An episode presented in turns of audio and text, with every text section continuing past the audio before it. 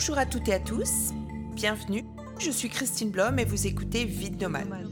Je vous emmène à la rencontre de gens ordinaires ayant une vie extraordinaire. Des nomades d'un nouveau genre. Ils me parlent de leur aventure personnelle ou professionnelle à l'international. Des grands rêves aux complications, des surprises aux rencontres inoubliables, des idéaux aux opportunités, des belles histoires sans frontières. Je vous donne rendez-vous sur Instagram où je partage le souvenir choisi par mes invités ainsi que les œuvres d'art des artistes que je reçois. Il est temps de faire la connaissance de notre nouvel invité. Vie de nomade.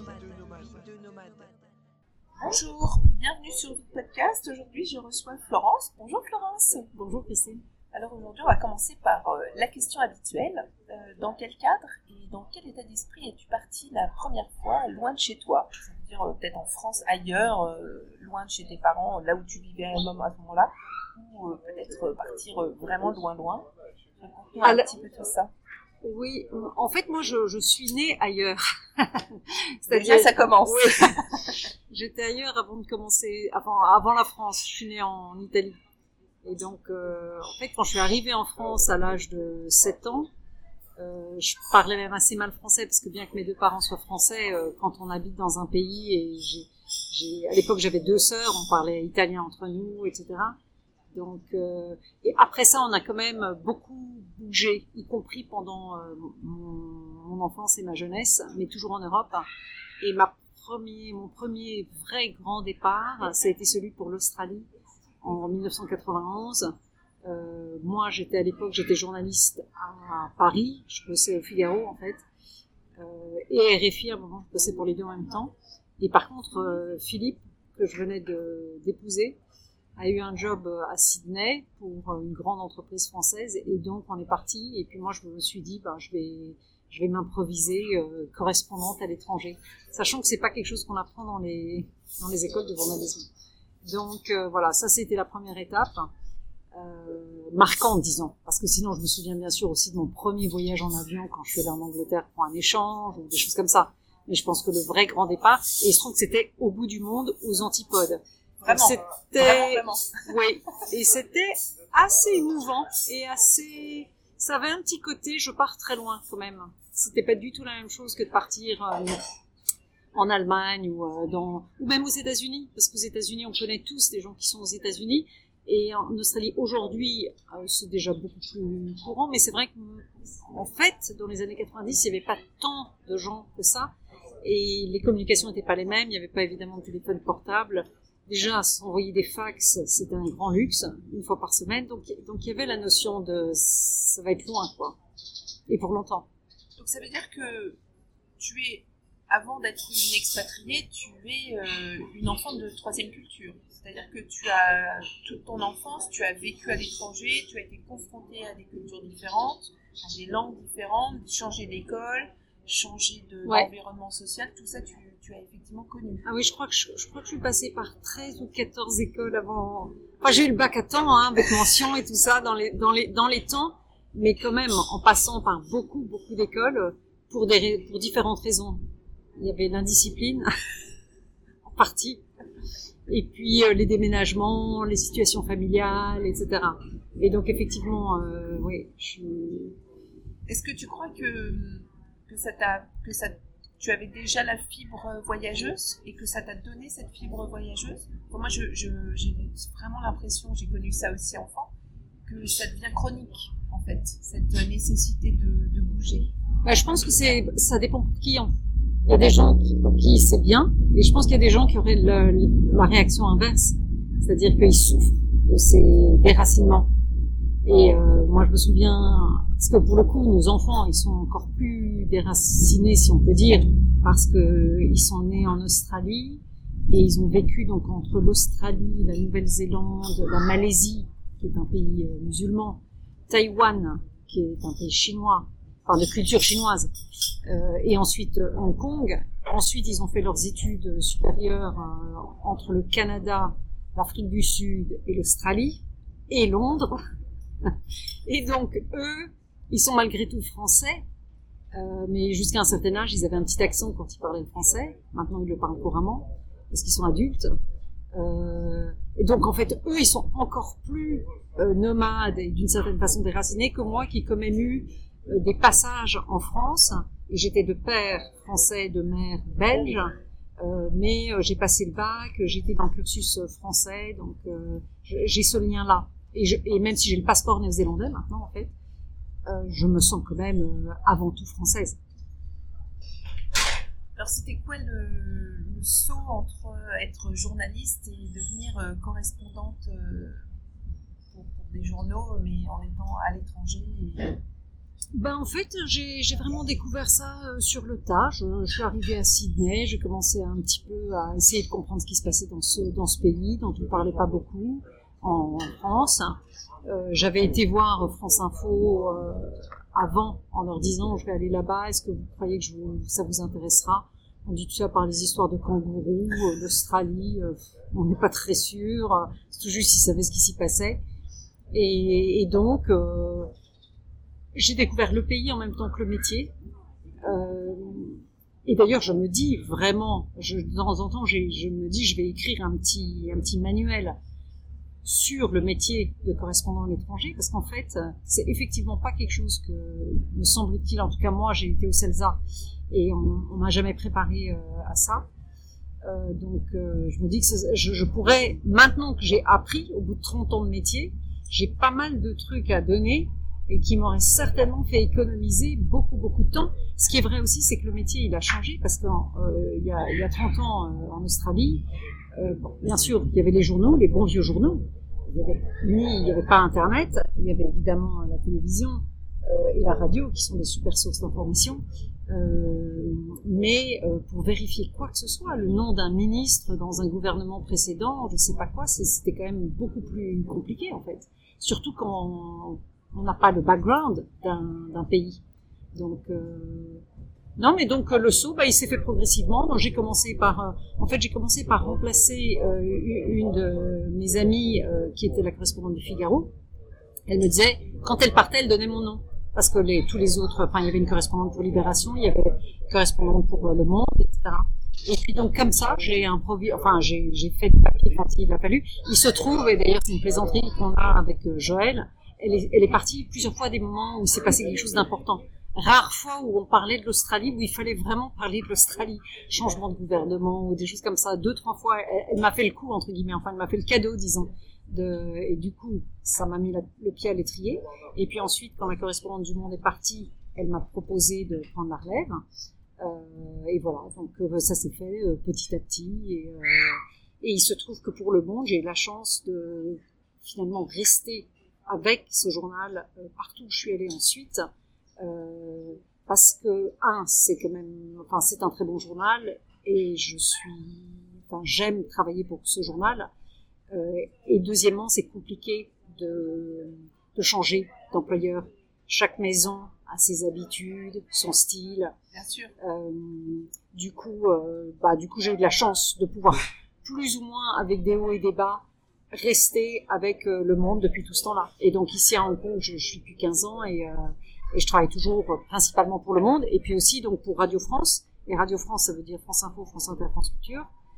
Euh, et RFI, qui est une super radio aussi. Exactement, oui, c'est euh. Et de temps en temps, j'ai aussi les télés qui me sollicitent. Mais j'avoue que je suis un peu moins motivée par, euh, par la télé. Puis d'abord, j'ai déjà beaucoup de choses à faire comme ça. Donc, j'attends qu'ils m'appellent. C'est pas moi qui, c'est pas moi qui pitch euh, les télés. Je, je réponds s'ils me demandent, parce que les pigistes doivent toujours dire oui. Euh, mais, mais j'essaie de pas m'en rajouter. Euh. Comment tu, tu as appréhendé? Est-ce que c'était, euh, est-ce que quand tu es correspondant comme ça, peut-être euh, peut-être plus avant même que maintenant, parce que j'ai l'impression aussi que l'information a, a, beaucoup changé dans sa forme. Au jour d'aujourd'hui, c'est beaucoup plus euh, rapide, euh, il faut l'information très précise, on raconte moins des histoires. En tous les cas, c'est un peu l'impression que j'ai. Euh, est-ce que quand tu es arrivé en Australie et puis ensuite dans les autres pays où tu es allé, est-ce que ça on t'a permis de, raconter un petit peu le pays, les cultures? Est-ce que ça t'a aussi permis, euh, donné la possibilité de, creuser et de découvrir ces, cultures? Oui, absolument. Et en particulier quand je suis allée en Nouvelle-Zélande, la Nouvelle-Zélande objectivement, il n'y a jamais eu de correspondant du monde en Nouvelle-Zélande parce que c'est généralement couvert par l'Australie. C'est un peu comme si euh, le New York Times euh, mettait son correspondant français à, à, Bruxelles, et pas pour l'Europe, mais pour la Belgique. Ouais. Euh, et en fait, la Nouvelle-Zélande s'est révélée euh, super intéressant, comme presque tout ce qu'on creuse. En fait, c'est ça que j'ai découvert en étant journaliste, c'est que euh, il y, a, y, a, des histoires entre guillemets à raconter à chaque coin de rue où, où que l'on soit. Et en Nouvelle-Zélande, ce que cette, cette période m'a apporté, c'est la découverte de, de ce qu'on appelle le Pacifique Sud, qui correspond à un tiers de la planète en surface, euh, et qui a entre 15 et 20 petits pays indépendants. Et en fait, comme la Nouvelle-Zélande est beaucoup plus impliquée vis-à-vis de tous ces petits pays insulaires du Pacifique Sud, qui se répartissent entre la Mélanésie, euh, la Micronésie et la Polynésie, c'est des ensembles dans, chacun, il y, a, il y, a, quelques pays en fait, enfin quelques îles, enfin, ou archipels indépendants. Euh, mon séjour de 5 ans en Nouvelle-Zélande m'a permis vraiment de découvrir beaucoup plus cette partie du monde que en fait on ne couvre pas. Et euh, quelqu'un m'a dit au, journal quand j'ai finalement quitté la Nouvelle-Zélande que, certains éditeurs ou chefs, disons, avaient s'étaient demandé s'ils ouvriraient pas un bureau parce que finalement on avait découvert par mon, travail en fait tellement d'histoires extraordinaires euh, là-bas que tout à coup euh, à mon avis c'était pas c'était pas un projet très sérieux mais quand même on, il s'était dit ça. Et, et moi ça m'a effectivement permis de découvrir et donc de faire découvrir euh, aux lecteurs euh, des, des, histoires extraordinaires sur euh, sur cette partie du monde. Que personne ne connaît. Que personne ne connaît parce que euh, entre les Samoa j'avais fait un papier par exemple sur le royaume de Tonga où j'y étais au moment où le roi qui est le plus le plus gros roi du monde il est très fier de, de ce titre avait mis avait mis son royaume au régime donc c'était quand même quand même génial euh, ils avaient mis des, des, balances dans toutes les postes.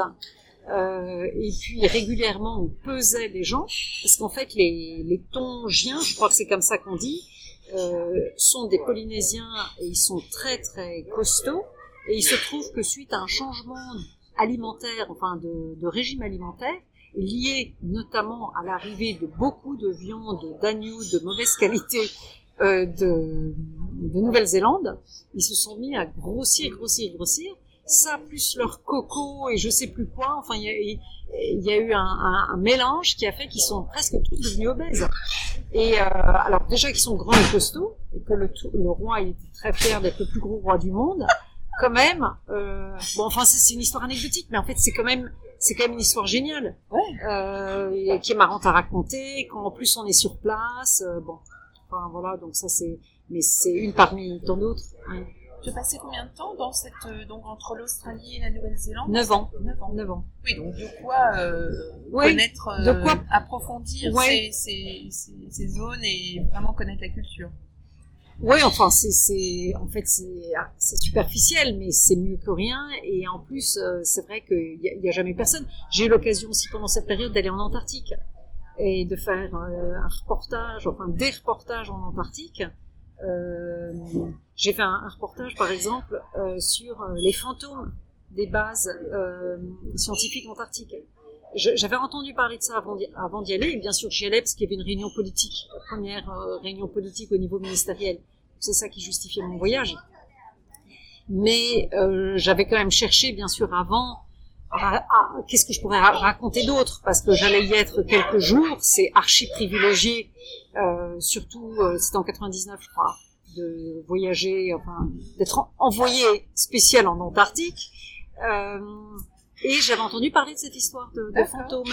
Et c'était en fait super intéressant parce que effectivement il y a des gros problèmes de fantômes dans les bases. Or ce sont des bases scientifiques. Donc si on est scientifique il faut pas parler de fantômes.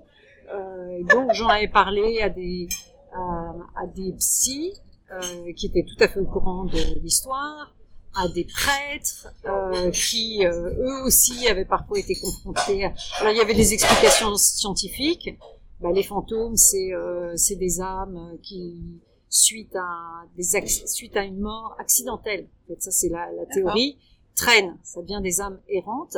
Et il se trouve qu'en Antarctique, étant donné les conditions euh, extrêmes, il y a, y a, énormément d'accidents.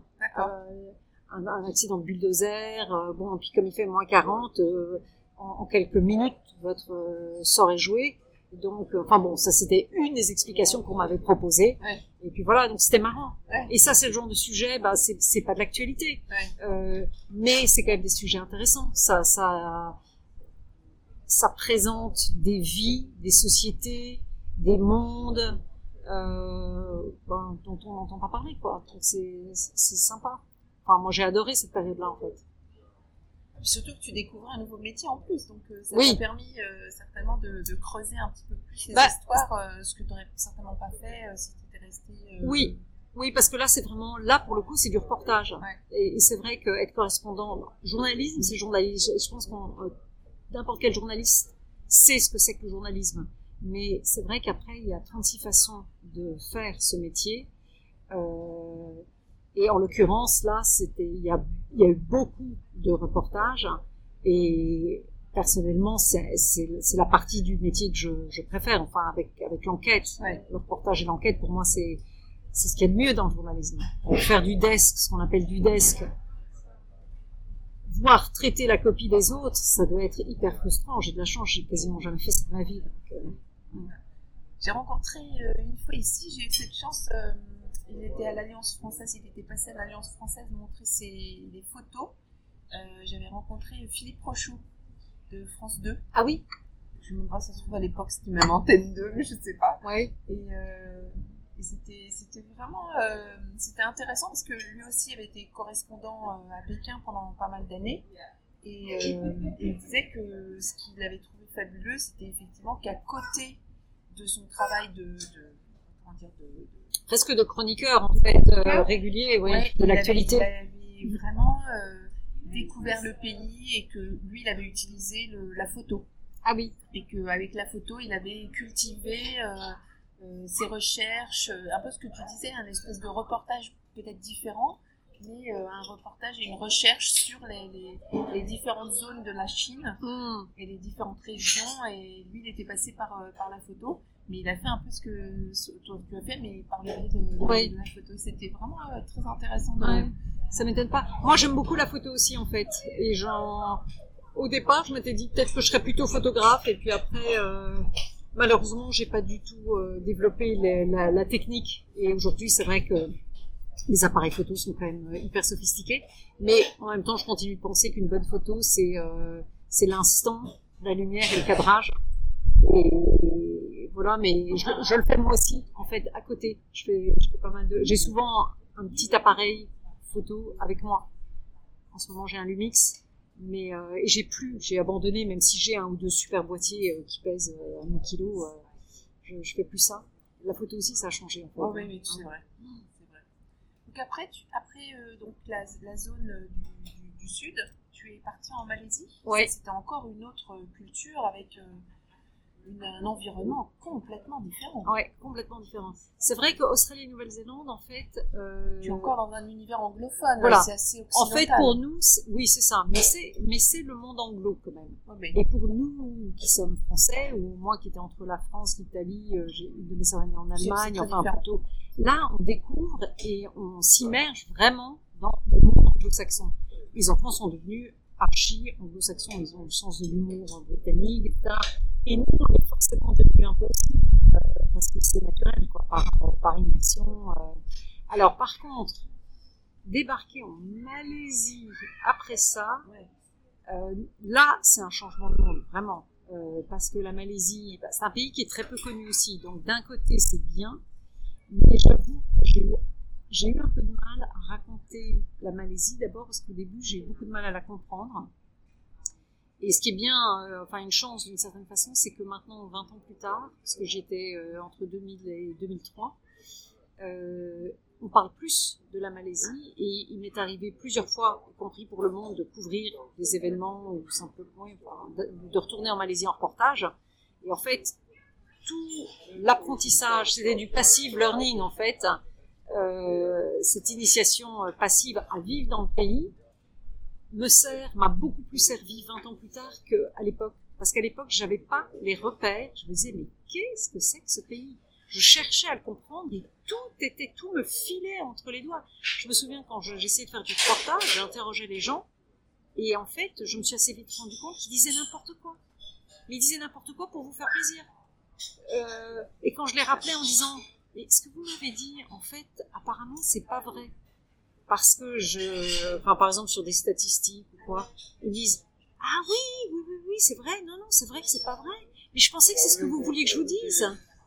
Et alors, avec ça, mais moi, les, bras m'en tombaient. Mais comment je peux travailler dans ces conditions-là? Et, euh, en plus, le système politique était quand même pourri, et corrompu, et euh, sclérosé. Euh, enfin bon, c'était c'était compliqué euh, la Malaisie, mais c'était c'était intéressant malgré tout. C'est-à-dire que sur le moment même. Et puis par contre, non, bah, en plus ça n'intéressait personne. Ça c'est le vrai sujet, c'est que ça n'intéressait. Il n'y avait pas vraiment d'actu en fait en Malaisie. Et même quand il y en avait, du point de vue de la presse française, c'en était pas. Il se trouve que par ailleurs, moi été aussi très malade à cette période-là, donc ça n'a pas, ça pas aidé. J'ai eu la dingue, des maladies liées euh, au, au climat, etc., aux moustiques. Et donc euh, c'était une période un petit peu, euh, c'était un lot, disons. Oui. Et tu resté combien de temps là? Trois ans. Trois ans. la Malaisie est très multiethnique aussi. Oui. Donc c'est vrai que les influences viennent un peu de, de différents. Euh, oui, alors c'était bien parce que, enfin, euh, comme on est allé ensuite à Taïwan, ça nous a quand même, c'était, c'était évidemment une initiation à l'Asie. Euh, et c'est vrai qu'en Malaisie, il y a les Malais, ce qu'on appelle les Bumi, en fait, c'est les, gens du sol, donc c'est, la, race malaise qui est majoritaire en, Malaisie. Et ensuite, il y a à peu près 30% de Chinois et des Indiens. C'est vrai que c'est déjà un petit melting pot. Et puis a Singapour juste à côté, et puis a la Thaïlande juste au-dessus, et puis a la Birmanie euh, pas loin.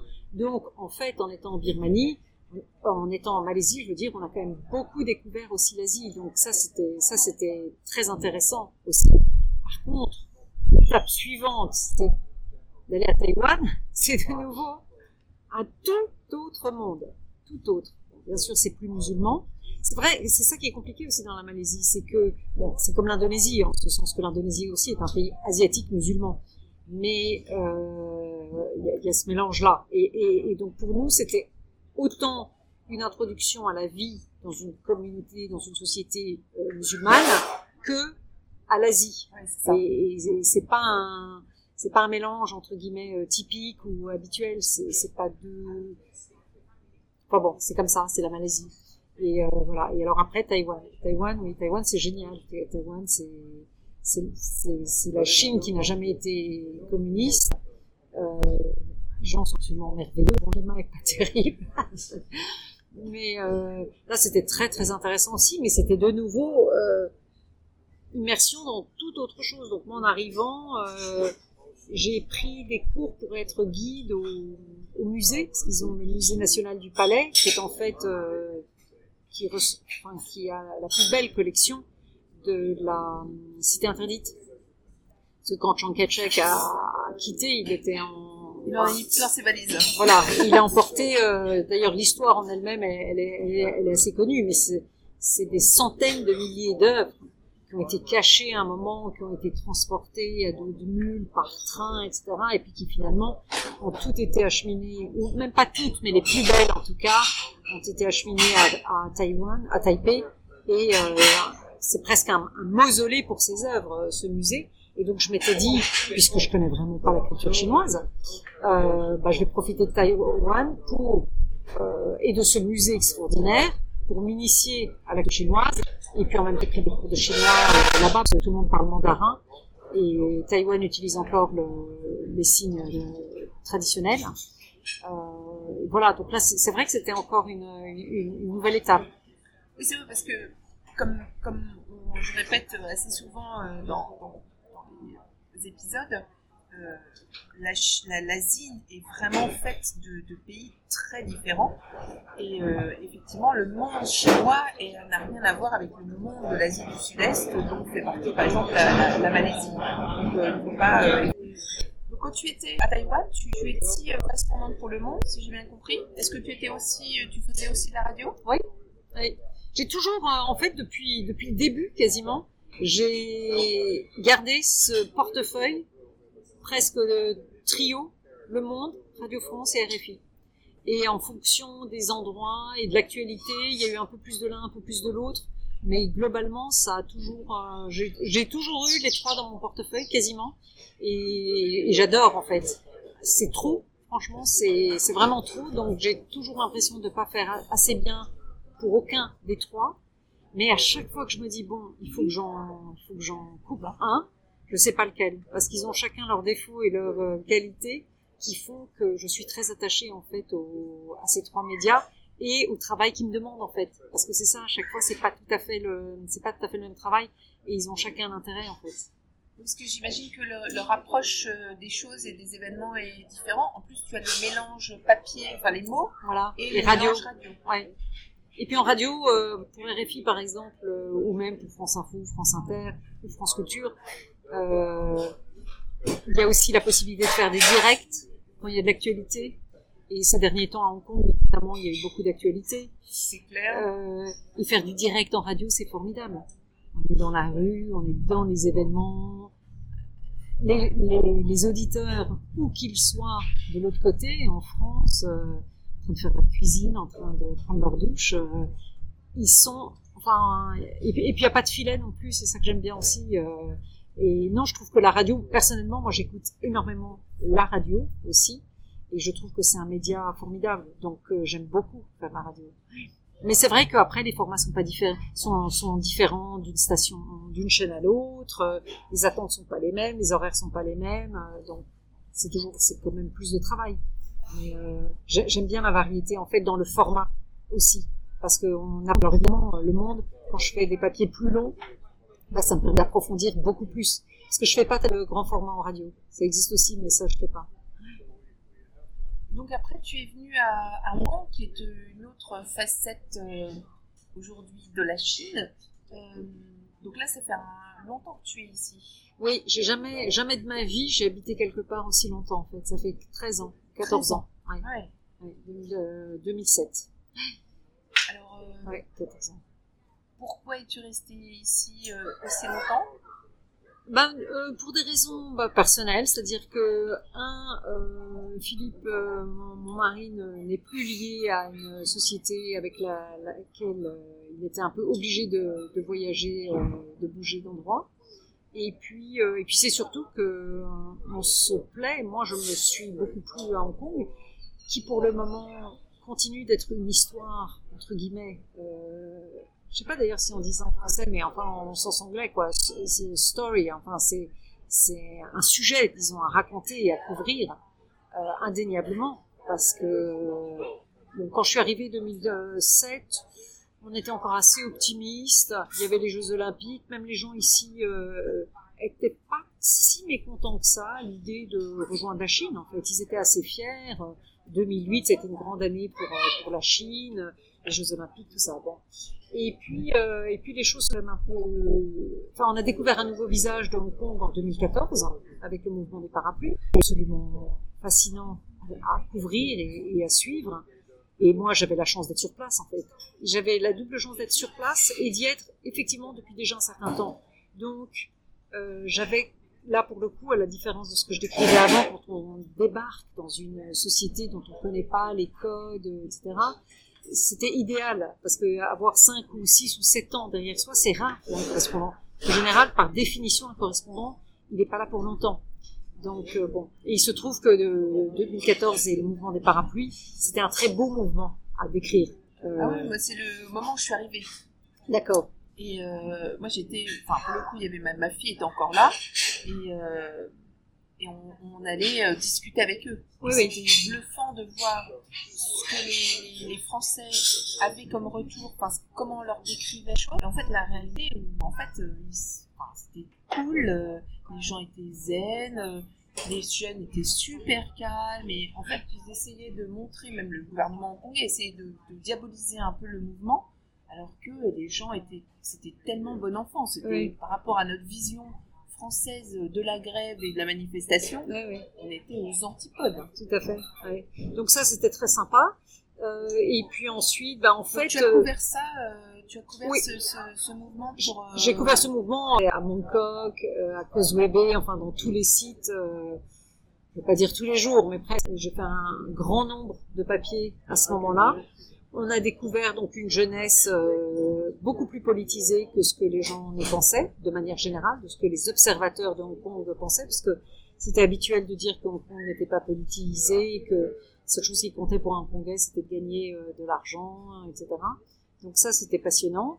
Euh, cinq ans plus tard, bah, on a eu les, le mouvement de révolte que personne n'avait vu venir, euh, 2019, hein, qui a été incroyable aussi à, à couvrir.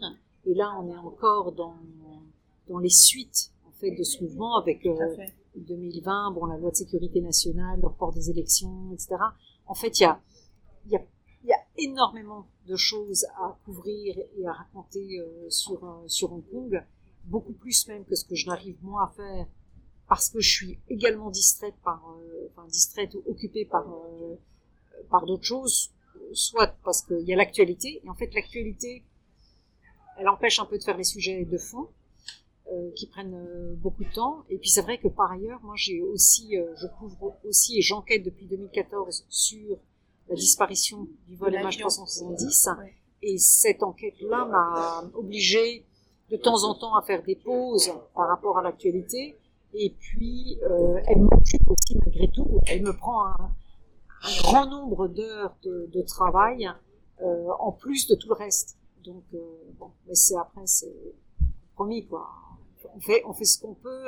Enfin, on fait du mieux qu'on peut, tout ce qu'on peut. En sachant que, oui, si, si je n'avais que un de ces six ou sept jobs, c'est sûr qu'il serait fait différemment. Mais pour le moment, j'essaie de tout faire en même temps. C'est- bien aussi de pouvoir euh, d'être à la fois dans l'action, comme tu disais tout à l'heure, euh, quand Mm. tu à la radio, d'être au cœur de l'événement et de mettre un peu les gens en situation, et en même temps de faire effectivement un papier qui est un peu plus complet, euh, du reportage, de- d'aller un petit peu plus en profondeur. J'imagine que pour, pour toi, en tant que journaliste, euh, c'est enrichissant et c'est Oui, oui, bien sûr. te motive. Oui, oui, tout à fait.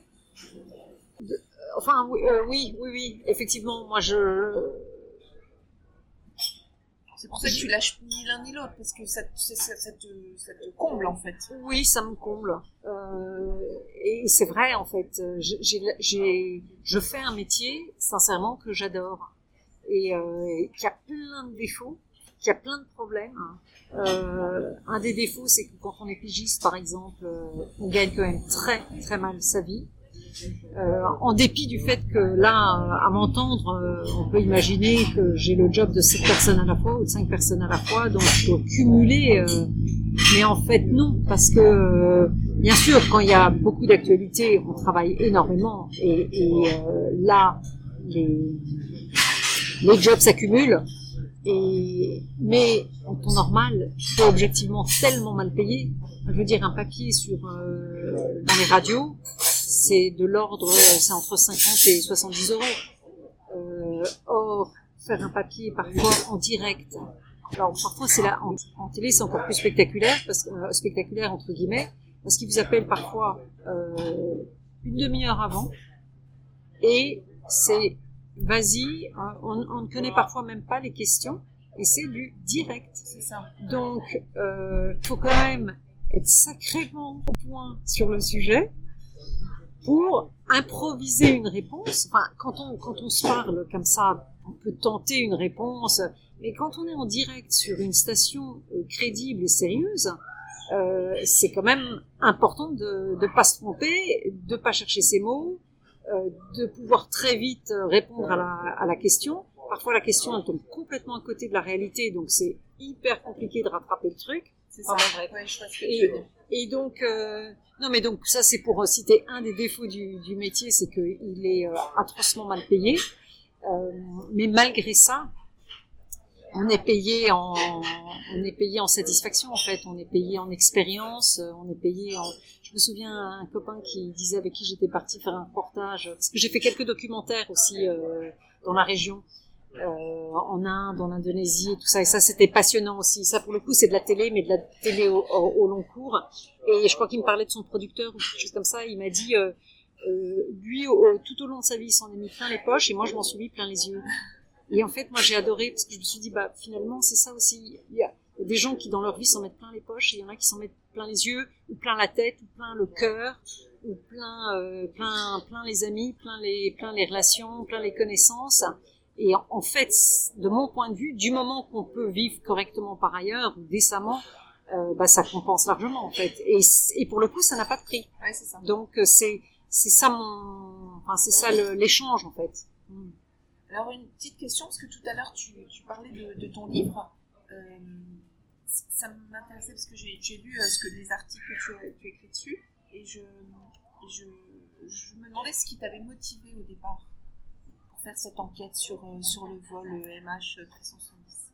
Alors, en fait, moi, j'ai d'abord été envoyée par le monde en Malaisie en, en, mars 2000. voilà. la catastrophe. Voilà. Euh, ah oui, parce que tu étais déjà, une... oui, ouais, exactement. J'étais à Hong Kong et puis il savait aussi que je connaissais la Malaisie puisque j'y avais habité 15 ans plus tôt. Euh, et donc, comme je disais, la Malaisie c'est quand même un pays un peu bizarre, un peu compliqué. Donc, euh, et puis surtout le correspondant euh, régional qui est basé à Bangkok n'était pas disponible. Et donc, euh, le journal m'a demandé d'y aller. En fait, j'étais bien contente. J'y suis allée une semaine en retard parce qu'en fait, j'étais en Italie justement quand ça s'est passé. Et cela dit, j'ai découvert ce truc, cet accident très bizarre, mais c'était euh, la confusion totale. Mais connaissant la Malaisie, c'était un peu pire que d'habitude, mais pas beaucoup pire entre guillemets. Donc euh, bon, j'ai bien, je, me disais, elle est bizarre cette histoire. Je savais dès le début qu'un avion, un B777, comme je le dis souvent, enfin un Boeing 777, ça ne disparaît pas. Donc ça, dès le début, j'étais persuadée qu'on allait très vite le retrouver. Mais d'ailleurs, quand j'ai quitté au bout d'une semaine, donc ça devait faire déjà au moins 15 jours que l'avion avait disparu, j'ai quitté parce que on nous avait dit qu'on venait de trouver des grands morceaux euh, au milieu de l'océan Indien, et comme tout indiquait, et tous les gouvernements disaient que c'était là que ça s'était passé, il n'y avait aucune raison de douter. Euh, moi, je suis pas du genre. Euh, si les gouvernements, y compris la Maison Blanche et tout ça, sont tous d'accord pour dire que c'est ça, bon bah c'est ça. Et puis les preuves, elles vont arriver toutes seules, logiquement, puisqu'à chaque fois qu'il y a des crashs, on en retrouve, on retrouve des corps, on trouve des débris. Euh, et voilà. Donc ça, c'était la première étape. Mais j'avais eu un avant-goût quand même. Et en fait, quand j'ai revisité l'histoire un an plus tard pour essayer de faire le point sur bon bah où on en est finalement. Ouais Là, là, je me suis rendu compte qu'il y avait rien qui collait et que et j'ai compris qu'il y avait un gros problème avec cette histoire. Du coup, le journal, dans la foulée d'une double page, en fait, elle est, elle est bien cette double page donc que j'ai faite pour les un an parce qu'elle pose vraiment tous les problèmes qu'il y a avec ce que j'ai appelé depuis la, la, la version officielle toutes les incohérences en fait. Toutes les incohérences, toutes les absences de preuves là où il devrait y en avoir. Euh, ouais.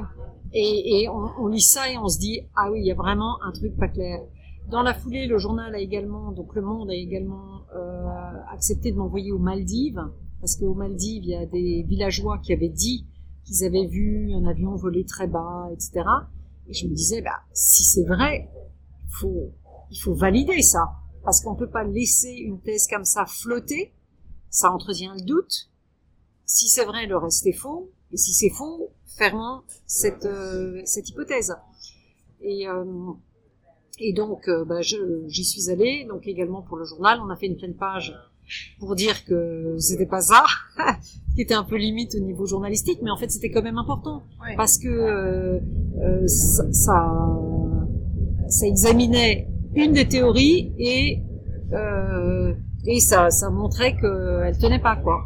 Et puis de fil en aiguille, euh, j'ai réalisé qu'il y avait vraiment matière à faire un livre. Et quand j'ai contacté les arènes à Paris, euh, apparemment, ils étaient plus ou moins sur le point de me contacter pour me demander. Et fait, enfin, en, en tout cas, ça a été automatique, ça a été direct. Ils ont tout de suite dit oui.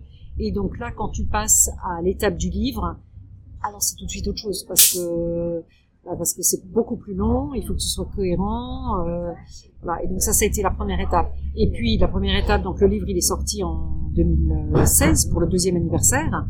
Et en fait, ça quand même que en français, malheureusement. Et moi, je, depuis le début, je voulais qu'il soit en anglais parce que j'ai bien conscience, malheureusement, qu'en français, on n'a presque aucun impact. Et ça, je, le dis depuis longtemps au monde aussi. Je pense qu'il faudrait que le monde soit en anglais s'il voulait vraiment compter dans le paysage des médias. Euh, et donc, euh, avec ça, ça m'a déjà mis quelque part dans le paysage des gens qui suivaient cette affaire et, et j'ai commencé à avoir des bien meilleures sources et des bien meilleures informations.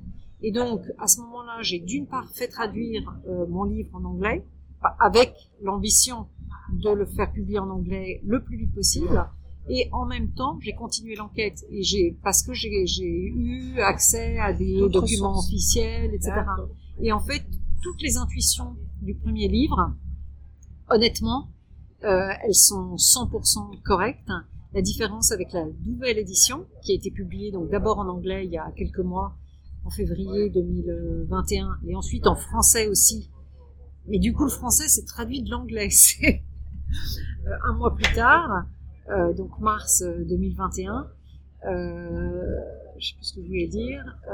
Oui, donc dans ces éditions, dans, cette nouvelle édition, il y a beaucoup, beaucoup plus d'infos et mon hypothèse finale, euh, elle est beaucoup plus claire et elle est beaucoup plus euh, problématique. Enfin, disons que j'étais, euh, j'étais très diplomatique et très très prudente dans la première. Puis c'est mes réflexes de journaliste aussi. Parce que je me dis le truc vers lequel je m'achemine dans ce, à force de cette enquête, il est tellement choquant, il est tellement Énorme. Juste énorme. énorme et scandaleux, j'ai même pas envie d'arriver là. Il se trouve qu'en plus, d'après les éléments que j'ai, il semblerait que la responsabilité, elle soit américaine et elle soit, euh, à l'époque, c'était euh, Barack Obama, le président euh, américain. Moi, mon chien, il s'appelle Barack, donc euh, j'ai plutôt tendance à avoir un, un a priori positif. Donc, je n'avais pas envie de Ouais. découvrir ce que j'ai découvert. Ouais. Mais à force d'arriver à ça et puis de se dire bon bah, si c'est ça alors forcément je vais avoir d'autres éléments et puis, puis en fait plus ça va j'ai des éléments qui confirment en fait euh, ça. Donc euh, ça a été très progressif en fait. Et puis entre deux il y a eu évidemment des enquêtes euh, il y a eu des- beaucoup d'enquêtes sur le terrain. À un moment j'ai été envoyée au Vietnam par le magazine Monocle le- et voilà, parce que j'ai jamais fait l'enquête à mes propres frais. Je, je considère que ça, ça a toujours dû, ça devait rester un travail journalistique. Donc parfois, je suis allée en Malaisie et si le journal voulait bien, je faisais en même temps un reportage sur euh, la, vie du commandant de bord. Le journal m'a également envoyé une fois en acceptant que c'était ce qu'on appelait du deep background, c'est-à-dire qu'il n'y aurait pas de papier.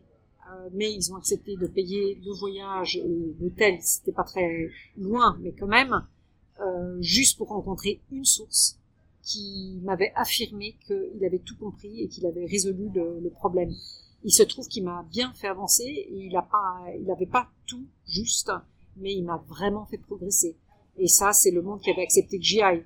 Euh, cette source-là est ensuite revenue ici, je l'ai revue ici. Je l'ai confronté à plusieurs pilotes que je connais ici, des pilotes de Boeing 777, et c'est là qu'ils se sont rendus compte qu'il y avait un problème dans. Enfin bref, ça a été. euh, J'ai rencontré des gens en Indonésie, euh, C'est un travail de longue haleine. de très longue euh, haleine. Là, ça fait sept ans maintenant. Ça Ouais, fait c'est sept ça. ans et c'est pas fini.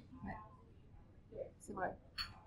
Moi, j'ai des, des amis euh, directs qui connaissent euh, bah, les Français qui étaient dans l'avion. Euh, donc la famille de Waterloo et, Oui. et, et Laurence Ouais, Waterloo. ouais.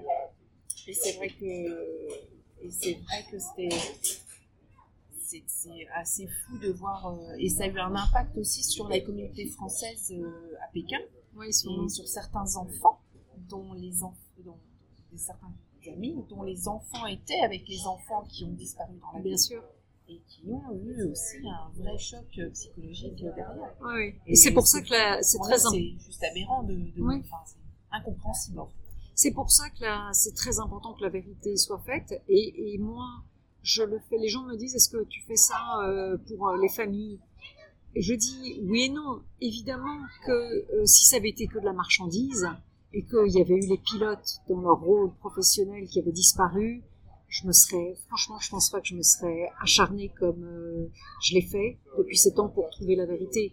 Donc le fait qu'il y ait euh, 239 personnes qui ont chacune des dizaines de proches, etc., dedans, ça a sans doute motivé euh, ma démarche. Mais ma démarche, fondamentalement, c'est une démarche journalistique. C'est de me dire, ce qu'on nous raconte, c'est inacceptable, c'est une insulte à l'intelligence humaine, en tant que journaliste qui couvre cette région, qui connaît cette région, qui connaît presque tous les acteurs principaux, puisque j'habitais en Australie où ils ont fait leur, leur pseudo-recherche. En fait, j'appelle ça un acte de diversion finalement. Pour moi, ce qui s'est passé en Australie, c'était de la diversion par rapport à la vérité. Euh, mais bon, l'Australie est un acteur que je connaissais bien, donc que je pouvais lire un petit peu entre les lignes. Euh, la Chine, là, j'y suis. Euh, la Malaisie, euh, j'y ai vécu. Et puis ensuite, il y avait d'autres intervenants plus lointains, mais qui sont quand même plus connus. Un, c'est l'Angleterre, qui est quand même qui a eu un rôle beaucoup plus important qu'on ne le dit, et sa société euh, Inmarsat, et puis évidemment les, les États-Unis. Donc euh, non, donc moi j'ai trouvé, j'ai eu l'impression que ce serait euh, pas sérieux ou pas honnête en tant que journaliste couvrant cette région de faire comme si j'acceptais euh, cette histoire totalement invraisemblable et que le jour où on allait publier un nouveau rapport en disant que bah oui finalement c'est pas très bien mais c'est quand même sans doute bah non non. Moi c'était un jeu que j'ai refusé de, de, jouer. Et euh, et ça me coûte un petit peu parce que c'est pas bah parce que je suis la seule je suis littéralement la seule à tenir euh, la position que je tiens sur cette affaire.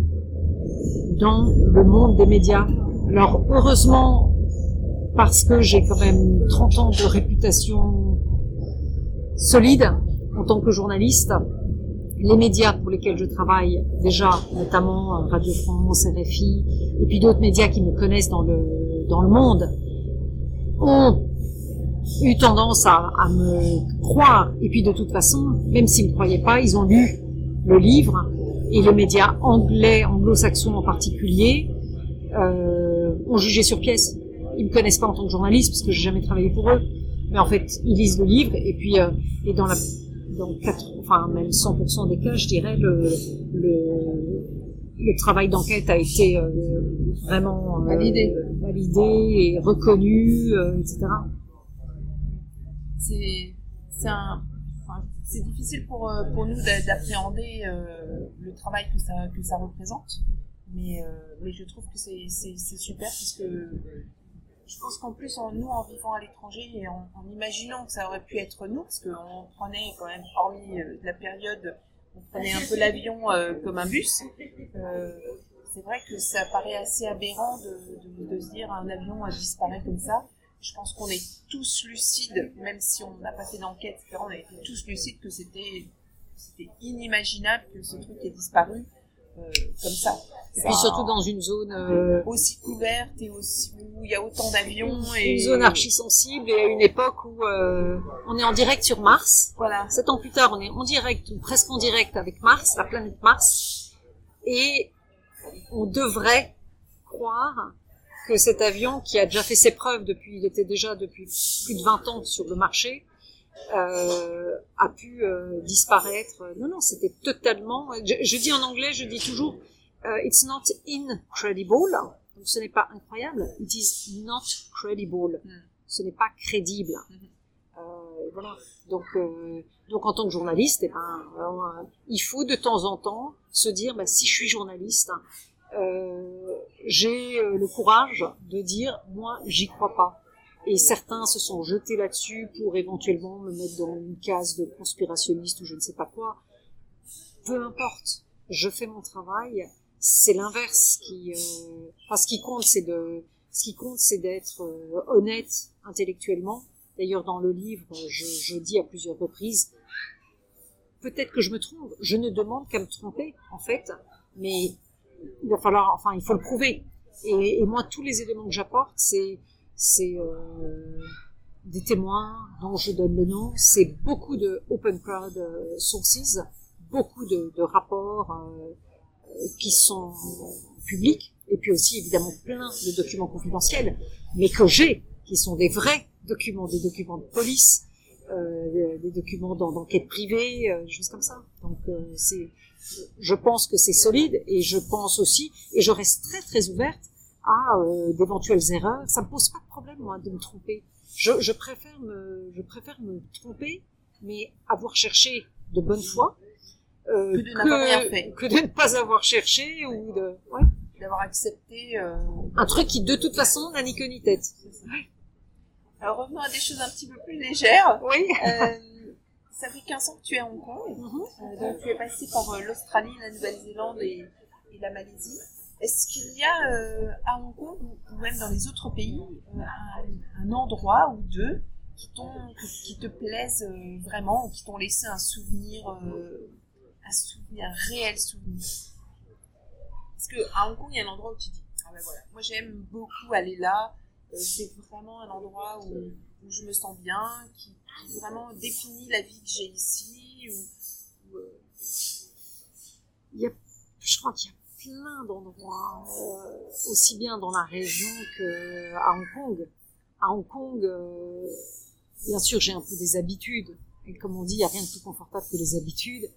Euh, le Foreign Correspondent Club, par exemple, le FCC, ouais. qui est un- une institution euh, qui est en plein central.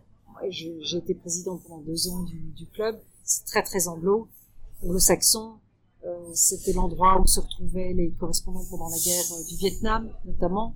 Et puis euh, c'est aussi l'endroit où étaient tous les ce qu'on appelle les China Watchers. C'est des gens qui surveillaient l'évolution de la Chine, mais de dehors quand on ne pouvait pas y être. Euh, donc c'est un endroit qui a une, une histoire, une réputation, et puis qui a une ambiance formidable avec un bar génial. Donc euh, ça, par exemple, c'est un endroit que j'aime bien, mais c'est pas non plus C'est pas essentiel. ressourcer. Non, euh, non ici, euh, ben, euh, j'ai la chance de faire beaucoup de bateaux en fait, et donc euh, le week-end on est on est souvent sur la mer. Et quand on est sur la mer, on est plutôt du côté de Sai Kung dans le nord en fait de de Hong Kong, où il y a des paysages, des plages. ah, c'est super. C'est complètement, presque complètement euh, sauvage. Depuis quelque temps, c'est vrai que les Hongkongais ont découvert le camping. Et alors là, il y a des, plages, on croirait que c'est Mimizan, quoi. Que Mimizan, c'est la capitale du camping, du tourisme camping euh, de- d'Europe. Euh, mais n'empêche que quand on est sur la mer, c'est extraordinaire. Et Hong Kong, ça c'est un aspect de Hong Kong que les gens à l'étranger en tout cas ne soupçonnent pas. C'est la quantité d'espaces verts et puis d'accès à la mer. D'ailleurs, moi je comprends pas pourquoi à Hong Kong il n'y a pas euh, X magnifiques resorts qui font meilleur usage de, de, de cet environnement fabuleux qu'on a. C'est quelqu'un me disait justement ce week-end, en fait, Hong Kong, c'est euh, New York à Saint-Tropez. Ouais. Non, et, et ce côté-là, euh, Hong Kong a... Non, pas, je veux dire New York à Saint-Tropez, c'est vrai que c'est un aspect de, de Hong Kong qui est extraordinaire. Euh, Et dans les autres pays, qu'est-ce que tu as est-ce- Quel est le pays qui t'a le plus marqué ou qui t'a le plus surpris? Alors, c'était peut-être la Birmanie quand je l'ai découverte pour la première fois en 2000. Euh, bah, c'était encore un pays euh, fermé. D'ailleurs, les Français étaient, faisaient partie des rares touristes à ignorer les appels à boycotter la Birmanie. Parce que je pense que, enfin, il y avait du pour et du contre, hein, aller en Birmanie ou pas, parce que malgré tout, on a pour de l'argent, mais c'était la junte. Et Aung San Suu Kyi, à l'époque, euh, avait euh, surveillée était en résidence surveillée. Alors moi, j'y suis retournée par, euh, j'y suis retournée en reportage euh, pour les premières élections depuis 20 ans. Donc c'était en 2011, ça je crois, ou en 2010, j'ai vu maintenant. Et, euh, et j'ai été témoin de la libération de Aung San Suu Kyi. J'étais devant sa gate quand elle est venue et qu'elle a parlé à tout le monde, elle est montée sur un escabeau derrière et puis elle a dit ça y est, je suis libérée. Le lendemain, euh, elle était au, quartier général de son parti euh, et ça c'était absolument extraordinaire. Et, pour le coup, ça c'était un reportage undercover parce que la Birmanie avait dit qu'elle n'accepterait aucun journaliste et qu'elle fermait de toute façon Internet. Donc, en allant là-bas, je savais que je ne pourrais pas communiquer. En fait, c'était pas vrai du tout. J'ai tout à fait réussi à communiquer et j'ai pu couvrir et les élections et ensuite la libération de San parce que j'avais su entre les deux qu'elle allait effectivement être libérée. J'avais eu des infos en fait de top niveau, sauf qu'il fallait que je disparaisse pendant une semaine parce que parce que personne ne reste euh, à Rangoon. Les touristes ne restent jamais à Rangoon plus d'une semaine. Déjà, j'étais arrivée plusieurs jours avant les élections. C'est déjà un peu suspect comme profil. J'avais quand même changé d'hôtel plusieurs fois. Et euh, donc entre deux, je suis partie en vadrouille en me disant euh, ma source était tellement sûre que ça valait le coup que je reste dans le pays et puis que je revienne. Je crois qu'on m'avait dit, je sais plus si on m'avait dit c'est soit jeudi soir, soit vendredi soir, ou soit vendredi soir, soit samedi soir. Enfin, en tout cas, c'était exactement ce qui s'est passé. Et euh, du coup, j'étais quand même là aussi pour sa libération. Ça, c'était génial. Mais le pays qu'on avait découvert en tant que touriste, euh, 10 ans, 12 ans plus tôt, c'était un, c'est un pays absolument magnifique. La Birmanie, c'est, fascinant. Euh, bah, ces paysages sont sublimes. Euh, les gens, et puis, et puis c'était un, pays qui, comme il a été protégé en fait par la junte, et, c'est triste à dire, mais c'est un pays qui connaît pas le Coca-Cola ou qui, enfin, à l'époque, euh, et, euh, n'avait pas été pollué par la globalisation. Et ça, c'était très très surprenant parce que déjà en deux villes, euh, il y avait, tout, enfin, beaucoup de choses se ressemblaient un peu à un, lieu de vacances à Bangkok, ressemblait un peu à un lieu de vacances aux Philippines, ressemblait un peu à la limite les menus euh, ont des points communs, alors que la Birmanie, c'était vraiment euh, assez intègre en fait. Encore dans son jus. Euh... Oui, exactement. Donc ça, c'était superbe. Mais c'est évident que dans le Pacifique Sud, ben, j'en ai cité, j'ai cité un ou deux endroits, mais il y a eu d'autres endroits euh, complètement extraordinaires. L'Antarctique, euh, le Papouasie-Nouvelle-Guinée, j'ai j'ai aussi été dans une région qui est très très coupée du monde, qui s'appelle le Sepik, qui est au nord, parce qu'il y avait eu un tsunami en 98 et moi j'y suis arrivée avec les avec les avions de l'armée française en fait. Enfin un avion en atterrissant dans un champ enfin dans une espèce de rizière euh, à même le, le terrain quoi brut. Euh, et là bah, j'ai découvert comme ça une région mais juste en, en quelques jours. Tout ça c'est des endroits tout est extraordinaire en fait. Et j'ai pas de j'ai pas l'impression peut-être que c'est dans 10 ou 20 ans quand j'aurai quitté cette région que je saurai ce qui m'a le plus marqué. Mais aujourd'hui, je suis encore tellement dedans que j'ai du mal à répondre. Euh, juste une dernière, euh, dernière petite question. Tu disais tout à l'heure que, que, tes enfants euh, sont encore plus, euh, plus enfants de troisième culture que toi. et qu'ils sont très anglophonisés, je ne sais pas si on dit comme ça. Ah Est-ce qu'ils sont revenus, puisque tu dis qu'ils sont, ils sont nés en, en Australie et est-ce qu'ils sont revenus dans cette zone ou est-ce qu'ils sont euh, plutôt retournés euh, vers l'Europe Alors, en ce moment... Euh, J'adore le en ce moment. Bah oui. C'est tellement caractéristique. Mais c'est vrai en plus. Mais d'ailleurs, euh, bon, en ce moment, donc, euh, il y en a un, le troisième, qui vit à Hong Kong, mais il n'y est pas depuis longtemps. Il était en Chine avant et il a fait ses études à Melbourne.